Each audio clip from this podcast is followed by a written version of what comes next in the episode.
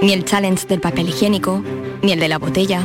Los retos más difíciles a los que se enfrenta nuestra generación están en la vida real, como el famoso encontrar trabajo challenge o el independizarse challenge. Y aunque para superarlos necesitamos vuestro apoyo, aceptamos el reto. Súmate en aceptamoselreto.com.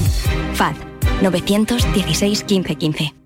Con Social Energy, di no a la subida de la luz y ahorra hasta un 70% en tu factura con nuestras soluciones fotovoltaicas. Además, llévate un termo eléctrico con tu instalación. Aprovecha las subvenciones de Andalucía y pide cita al 955 44 11 11 o en socialenergy.es. Solo primeras marcas y hasta 25 años de garantía. La revolución solar es Social Energy. En Canal Sur Radio nos gusta la Navidad y por eso repasamos las canciones que nunca pasan de moda, las que sigues escuchando en estas fechas y las que viven en tus recuerdos. Son tus clásicos de Navidad y te los trae Charo Pérez. Este viernes, desde las 7 de la tarde, Clásicos de Navidad. Canal Sur Radio, la Navidad de Andalucía. Hola, muy buenas tardes. Acaban de escuchar las noticias. Así están las cosas en un día tan singular como este. Nosotros, eh, en el tiempo que dedicamos cada tarde en la salud, en Canal Sur Radio, a partir de esta hora, pues hoy mm, vamos a hacer una cosa un poco especial. Tampoco se piensen eh, mm, que vamos a hacer una fiesta, ni, ni algo eh, muy distinto. Pero vamos a adentrarnos en una cuestión que nos ha llamado mucho la atención. Y va a ser en torno a la medicina templaria y algo más. Ya a principios de semana les apuntamos que nos acompañaría en este espacio un invitado especial, un amante de la historia de la medicina, y eso es lo que les proponemos en este 24 de diciembre, siempre con los mejores deseos, siempre con los mejores saludos y siempre también a esta hora teniendo en cuenta que si están en carretera, por favor, mantengan la prudencia, la precaución y naturalmente también con respecto a esta dichosa pandemia de la COVID-19. Muy buenas tardes y muchas gracias por estar a ese lado del aparato de radio. Canal Sur Radio te cuida. Por tu salud. Por tu salud con Enrique Jesús Moreno. Bien, pues empezamos el programa. Eh, esta semana singular en la que estamos eh, recogiendo eh, algunas novedades en cuanto a temas que les proponemos relacionados con la salud y también algunos momentos vividos en el programa con su participación durante el último trimestre. Y vamos a cerrar con, de nuevo con el doctor Ignacio Velázquez, que es director del Plan Andaluz del Dolor pero al mismo tiempo un amante de la medicina. Ya al principio de semana nos habló de la figura del médico español eh, Fidel Pajés, responsable de la anestesia epidural, y hoy le hemos invitado por otra cosa en su conocedor, en su, en su mm, perdón, perfil como conocedor de la historia de la medicina, la medicina templaria y algunas cosas más que saldrán de este encuentro probablemente. Así que con esa faceta singular, curiosa, interesante, les, va a interesar, les va a gustar, van a encontrar eh, sorpresas en relacionadas con, con la medicina y los templarios. Pues en eso basamos hoy nuestro programa que como cada viernes nos llevará hasta las seis y media de la tarde. Después nos iremos de turismo con los compañeros, nos iremos de turismo por esta Andalucía nuestra. Enrique Jesús Moreno, por tu salud en Canal Sur Radio. En cierta ocasión, viendo uno de estos documentales de National Geographic, quien les habla, eh, pues eh, mm, experimentó una, sensación especial, casi casi una emoción especial. Hombre, a uno le gusta la medicina, todo hay que, decirlo, eh, pero al reparar en que aparecían en un documental cierto instrumental quirúrgico de la época egipcia, que en realidad era muy semejante y mecánicamente prácticamente igual que algunos de los elementos quirúrgicos que se utilizan en el día de hoy, ¿no? Em, les hago este preámbulo porque vamos a, volver a hablar con el doctor Ignacio Velázquez hoy, aunque nos vamos a centrar no en este momento que a mí me llamó tanto la atención y que también le preguntaré un poquito por eso, eh, mm, sino porque es un profundo conocedor de la medicina de los templarios y de la época eh, de en esa época medieval. El doctor Ignacio Velázquez, como saben, se lo hemos eh, presentado en la primera vez que está con nosotros y estos últimos días, es director del Plan Andaluz, eh, del Plan del Dolor de Andalucía, así como presidente de la Asociación Andaluza del Dolor. Eh, doctor Velázquez, muy buenas tardes. Enrique, buenas tardes, siempre un placer. Muchas gracias por estar con nosotros una vez más. ¿Qué me llamó la atención eso? Eh? Es, curioso. Llama la atención como muchas técnicas que se han venido usando ancestralmente hoy en día se siguen usando casi exactamente igual. Sin ir más lejos, la acupuntura.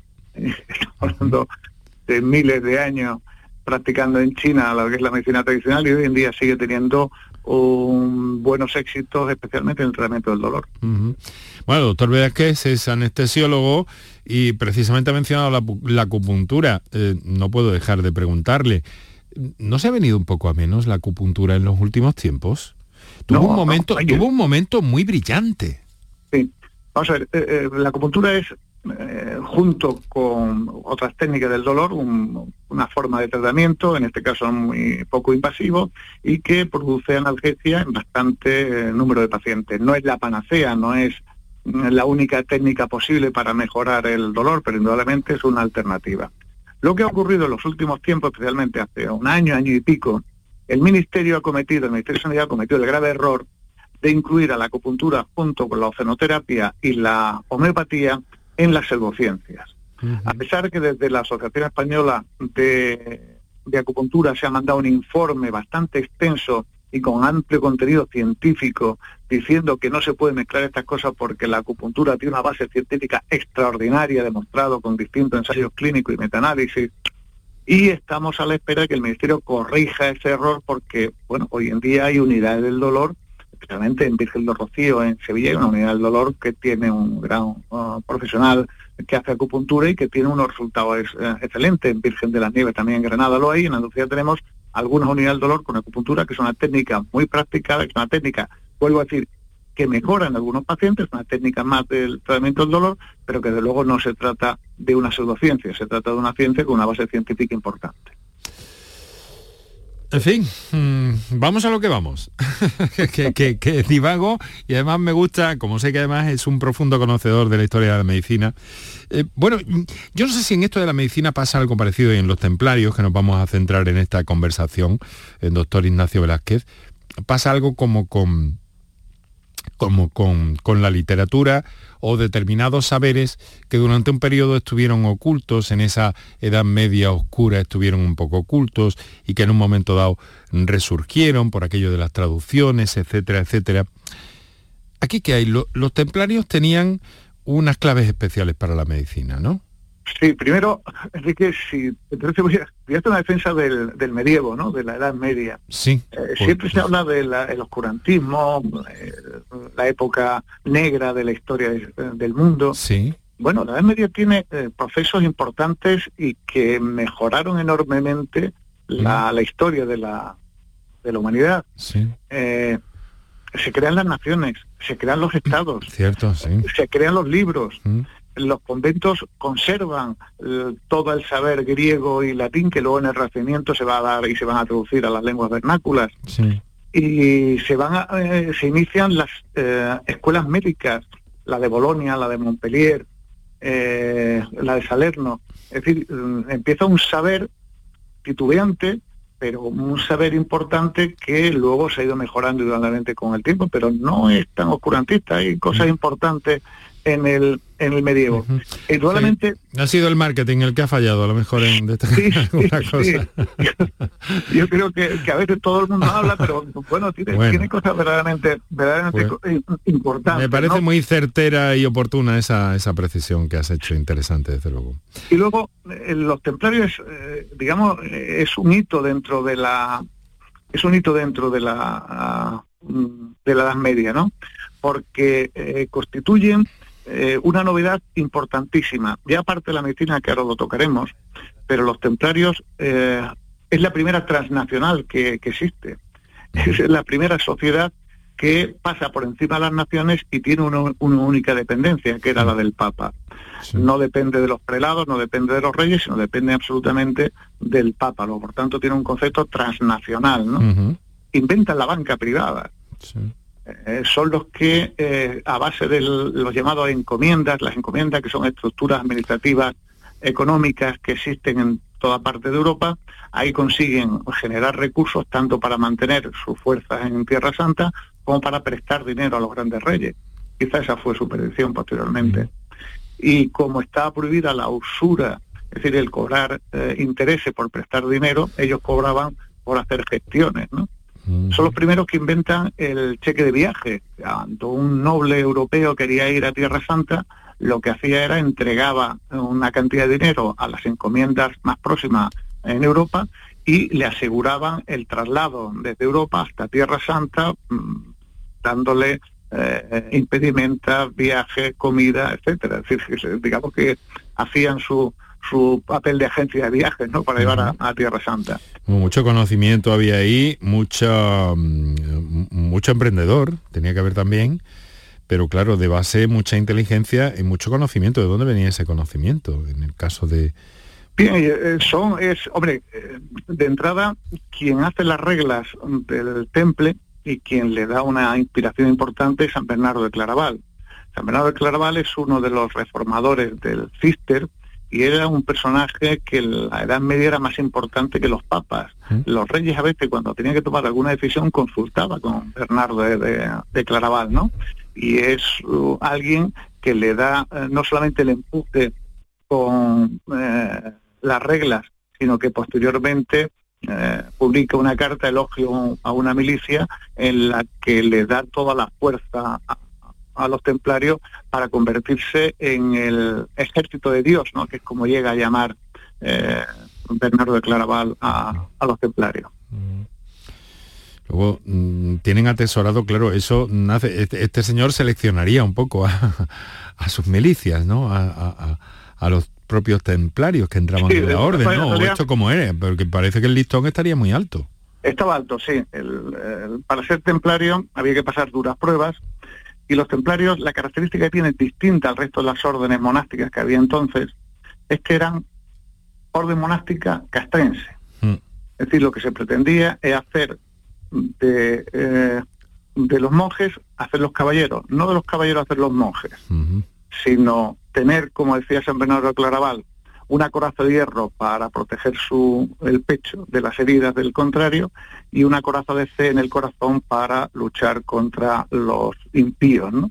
Es lo que decía, es decir, tenía el abrazo de Dios, pero también la espada para luchar por, por Dios en, Tierra Santa. Y además limitaba muy bien cuáles eran los conflictos. No se podía luchar por tierra, no se podía luchar por mm, cuestiones personales, no se podía luchar por economía, me refiero a los templarios, sino que había que luchar por, no por nosotros, Señor, no por nosotros, todo sea por tu gloria, que es como dice el Salmo 115, ¿no? Ese era el lema de los templarios, luchar siempre por la gloria de Dios. Ignacio, eh, eh, ¿se sabe, se tiene una idea de, de, por cuántas personas estaba compuesto este, este ejército?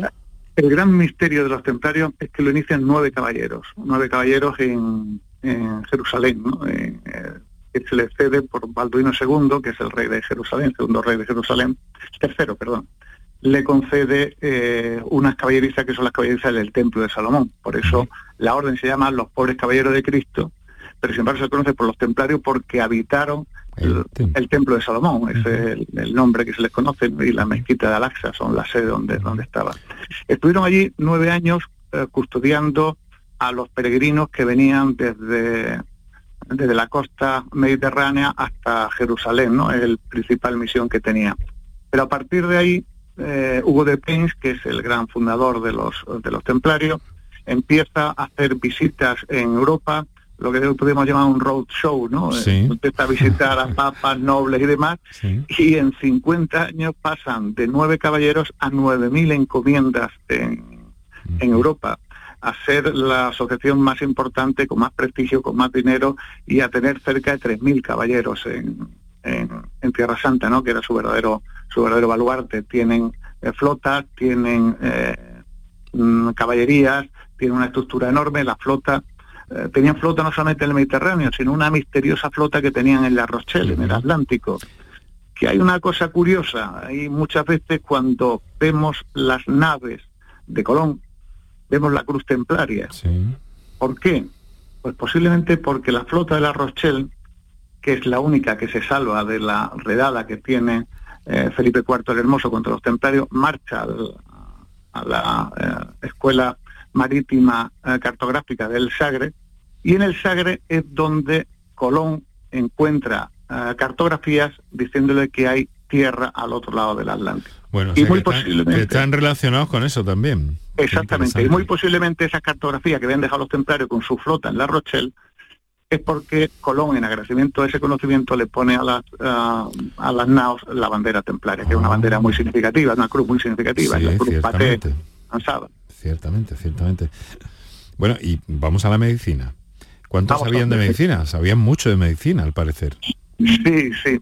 Eh, sabía mucho de medicina una, una de las cosas por las reglas y otra por su contacto íntimo con mm, árabes, especialmente con los sufíes, que los ah. sufíes es una es una digamos una secta dentro de los musulmanes mucho menos guerrera y mucho más eh, espiritual, ¿no? De hecho, la palabra sufí significa calma, tranquilidad, otros dicen que viene de sofá, pero eh, significaba eh, eso. Y eran muy unidos y muy amigos de los de los sufíes y posiblemente eh, entendieron que la mejor forma de atender la enfermedad era de una manera holística, ¿no?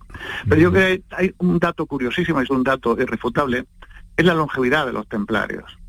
Es decir, los templarios que la edad media, la vida media, valga la redundancia, estaban los 40, 45 años, hay templarios, los que sobrevivían a la batalla, que llevan hasta los 70 años de vida. Hasta los 70 años de vida aunque de los, por ejemplo, de los 23 eh, grandes gran maestres que tuvieron, 13 murieron en combate, ¿no? Pero los mm. que sobrevivieron, vieron. Y son tres razones. La primera es por una dieta estricta y rigurosa.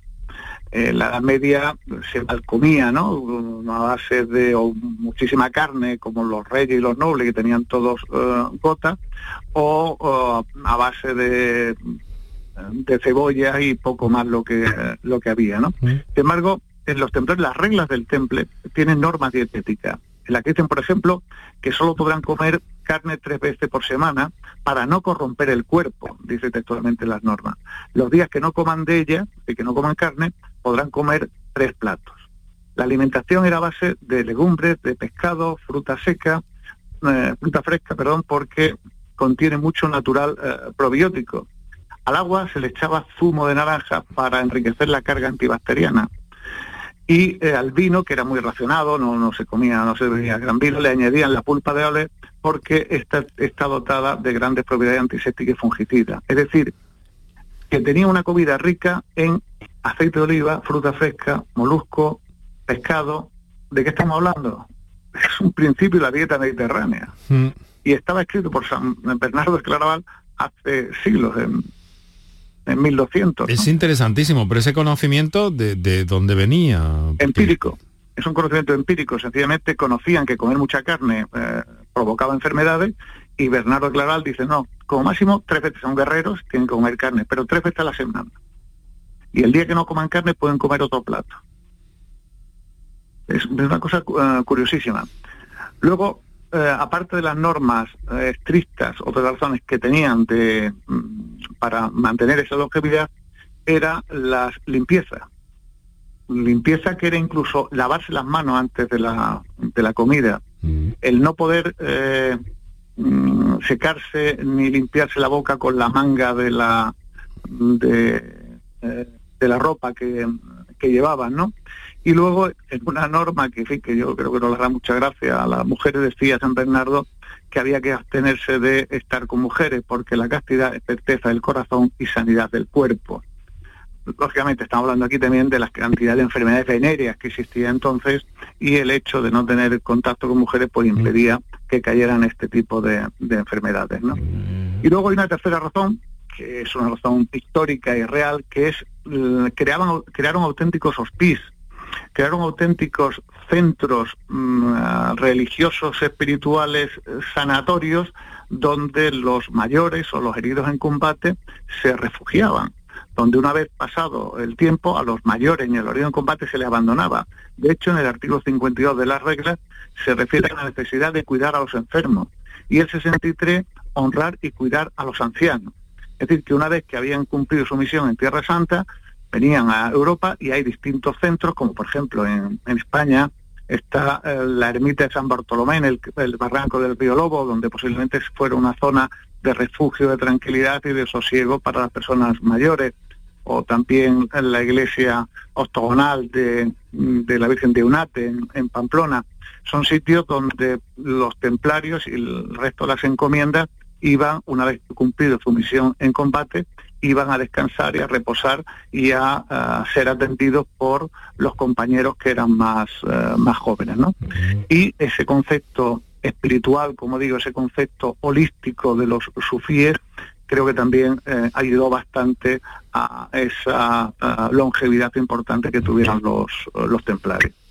Al final, eh, Ignacio, de alguna manera, han mencionado, pues bueno, el final de, estos caballeros, de esta orden, un final... Em, trágico. Trágico. Trágico, porque además es que te dejan tirados los tuyos. Sí, te dejan tirados los, los franceses, para ser más exacto.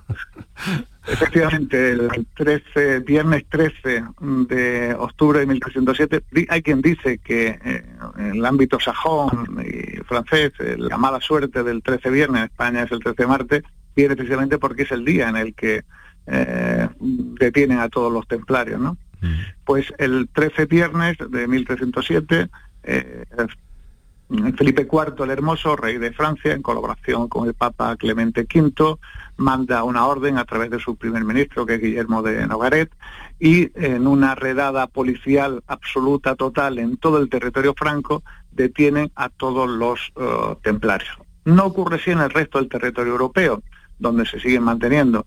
Pero sí es cierto que los detienen bajo los delitos de apostasía, sodomía, mmm, antirreligiosidad y escupir el crucifijo, fin, una serie de delitos que terminan confesándolo después de innumerables torturas y con la pasividad de Clemente V. Caramba.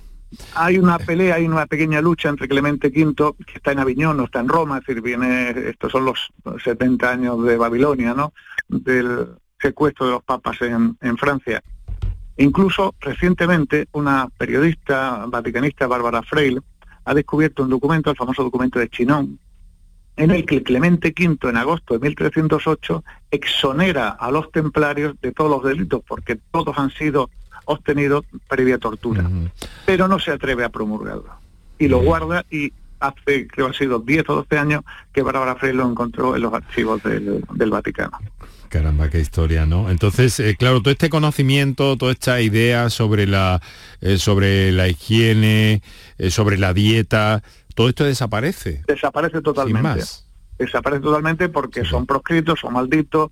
Luego los, el Papa amenaza a los príncipes y reyes europeos a que detengan a los templarios en ningún país se detienen, sí, se disuelven las órdenes eh, templarias, en España se disuelve y se ingresa y se integran en Montesa, mm. en Portugal ocurre, ocurre lo mismo, tan solo en Escocia, que gobierna eh, Bruce, Roberto de Bruce, es el único que mantiene a los templarios, de hecho en arquitectura, como es la iglesia de Edimburgo, que es, muy posterior a la caída de los templarios, pero en toda Europa terminan disolviéndose los templarios sin que ocurra la masacre que ocurre en Francia, que eh, en realidad aniquilan a todos los templarios. De hecho, el último gran maestre templario, Jacobo de Molay, es quemado en la famosa isla de los judíos, al lado del, del Sena, cerca de Notre Dame, el 18 de marzo de 1317. Tampoco quedaron documentos sobre estas dietas, sobre estas técnicas de, salud y autocuidados, o desaparecieron, me imagino.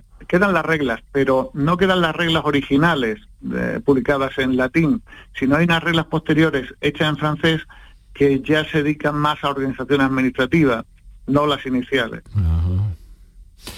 Caramba, ¿qué, historia. Eh, yo creo que da para otra parte, porque no hemos llegado ni siquiera en, estos minutos de agradable conversación con el doctor Ignacio Velázquez, no hemos llegado, eh, hemos apuntado algunas cosas relacionadas con la medicina, pero estoy, estoy seguro de que hay más y que deben ser interesantes. Hay, cosas apasionantes, como la muerte de Jacobo de Molay, que cuando lo queman vivo les dice a Felipe IV y a Clemente V, el Papa, no, les dice eh, te veré ante el Tribunal de Dios antes de 40 días y a ti Clemente V antes de que termine el año.